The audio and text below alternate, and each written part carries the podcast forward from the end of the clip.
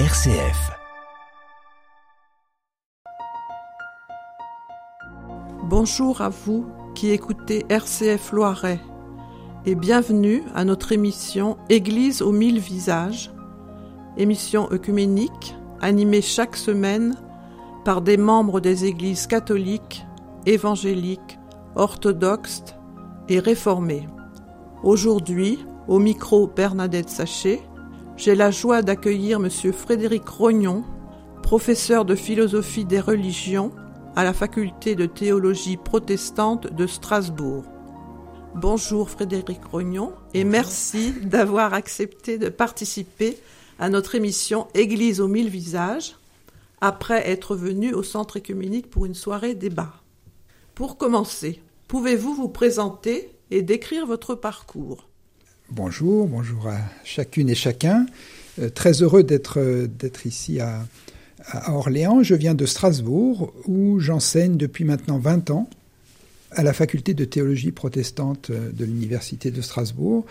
Après avoir été pasteur dans l'église réformée de France, qui s'appelle maintenant l'église protestante unie de France.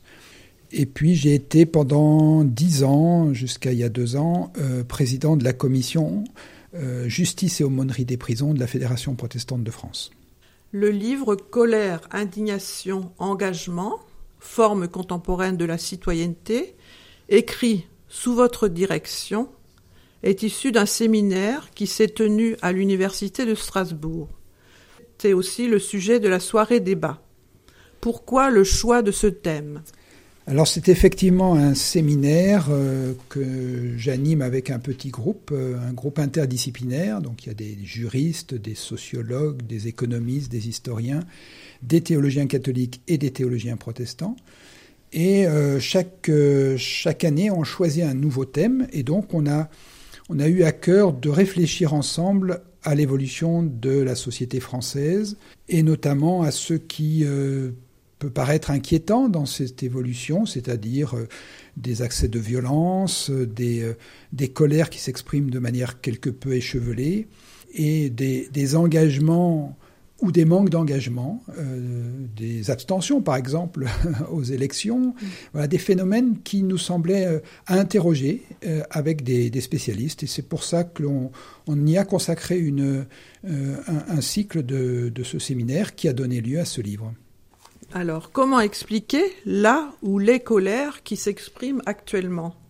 Alors, il faudrait peut-être s'entendre sur le mot colère. Hein. La, colère, c'est un, on dire, c'est une réaction émotionnelle euh, qui euh, euh, qui peut s'exprimer de différentes façons, mais qui réagit sur des situations jugées inacceptables, intolérables.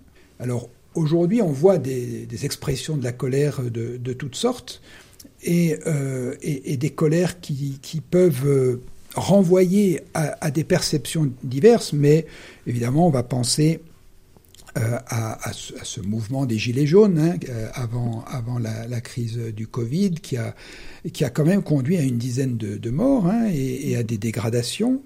Euh, on peut penser à, différentes formes euh, de colère dans des mouvements sociaux. Euh, on a eu des mouvements sociaux, là aussi avant le Covid, au sujet de la réforme des retraites, probablement des mouvements sociaux à venir. Et puis, on a des formes de, colère diverses qui, quand on interroge les gens qui sont en colère, qui ils disent parce qu'on ne nous écoute pas, parce qu'on n'est pas considéré, parce qu'on manque de reconnaissance.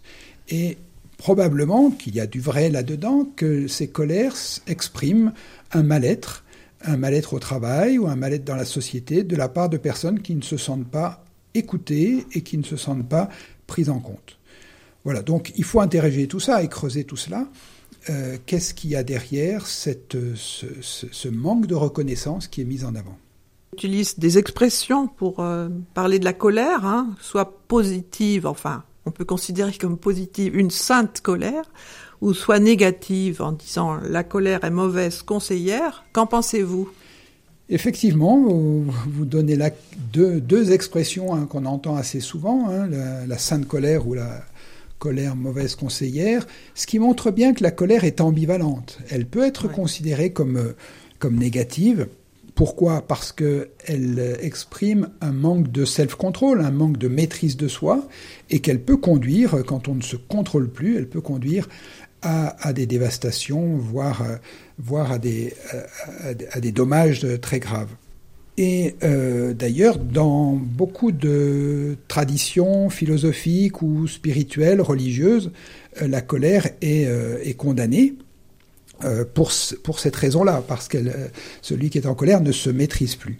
Et inversement, on peut aussi parler de sainte colère et on peut dire que dans la tradition chrétienne, on a les deux. On a dans le Sermon sur la montagne euh, l'analogie entre la colère et le meurtre. Hein. Euh, vous avez entendu, euh, voilà, moi je vous dis, celui qui se met en colère, eh bien, il doit être aussi jugé comme celui qui a commis un meurtre. Donc là, une condamnation claire de la colère, et en même temps, on voit bien que Jésus, au moins une fois, s'est mis en colère. Au moins une fois, il a eu une sainte colère. Euh, et donc, il faudrait voir s'il n'y a pas deux formes de colère. Des, des colères qui sont euh, destructrices et des colères qui sont euh, fructueuses, fécondes. on en a ici un exemple. Bon, et l'indignation alors par rapport à la colère? Alors l'indignation, là aussi, il faut s'entendre sur les mots. Vous vous souvenez, il y a, une, il y a 12 ans exactement, il y a eu un, un, écrit de Stéphane Essel qui s'intitulait Indignez-vous, hein, qui a eu un succès phénoménal, puisqu'il a été vendu à 4 millions d'exemplaires, traduit en 34 langues.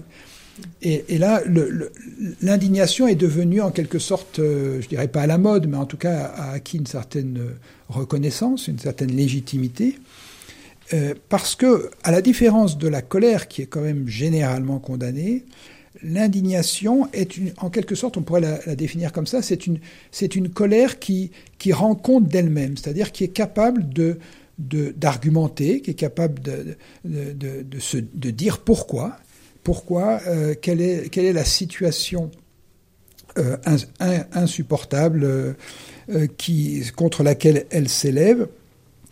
On voit mal Stéphane Essel écrire un pamphlet Soyez en colère, il a écrit Indignez-vous. Et donc là, il y a une sorte de, il y a une, une progression en quelque sorte de la colère à l'indignation. L'indignation, c'est, c'est déjà une, une mise en mots euh, de la colère. Pour dire, la colère, ce sont des slogans, donc des raccourcis, alors que l'indignation, c'est une, c'est une argumentation. Il y, a, un argumentaire et, il, y a, euh, il y a donc moyen de, de discuter. Néanmoins, l'indignation est elle-même ambivalente, comme la colère, parce qu'il y a une indignation purement incantatoire, qui reste des mots, et puis il y a l'indignation qui va se traduire par des actes euh, et qui peut être plus positive. Donc l'indignation elle-même, comme toute chose, je dirais, est ambivalente. Il y a de bonnes indignations comme il y a des indignations euh, dangereuses ou, destructrices. Alors ces mouvements de colère et d'indignation, est-ce qu'ils viennent de, conflits non résolus, d'un manque de dialogue En tout cas, c'est souvent ce que disent les, personnes qui sont en colère ou qui sont indignées. Euh, qui euh, donc euh, ne sont pas entendus et qu'il y a donc un manque de dialogue. On peut comparer la France avec des pays voisins comme l'Allemagne où il y a un dialogue social de longue date hein, intégré. En France, bien quand on est en, conflit, bien souvent, on s'échauffe et, on, entre dans un, une certaine colère.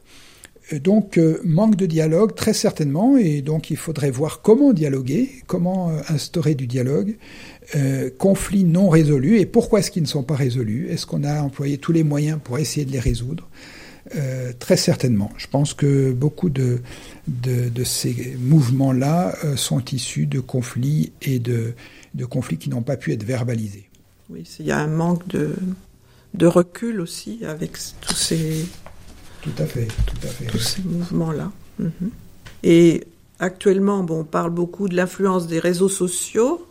Quelle peut être cette influence par rapport à la colère qui s'exprime, à l'indignation? Alors je crois que les réseaux sociaux sont une, une caisse de résonance pour les colères. Euh, c'est un, vecteur de colère ou un vecteur d'indignation, hein, mais En tout cas, je crois que les réseaux sociaux jouent un grand rôle parce que notamment l'anonymat qui permet de, de parler sans, de manière masquée et qui permet d'insulter, qui permet de, de, de, diaboliser l'autre aussi, euh, autorise toutes les outrances. Et, donc les réseaux sociaux sont certainement un des, un des facteurs, parce qu'il n'y a pas beaucoup de garde-fous sur les réseaux sociaux pour, euh, euh, pour canaliser les colères et les indignations.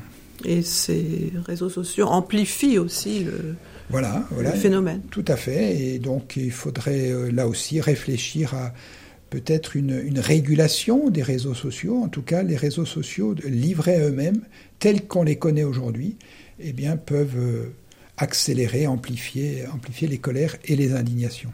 Alors merci Frédéric Rognon pour ce premier entretien. Merci à Régis qui assure aujourd'hui la technique de cette émission. Merci, auditrices et auditeurs, pour votre fidélité. Et à mardi prochain pour un deuxième entretien avec Frédéric Rognon où nous parlerons de l'engagement. N'oubliez pas que vous pouvez réécouter cette émission podcastée sur le site internet rcf.fr Église aux mille visages. À la semaine prochaine.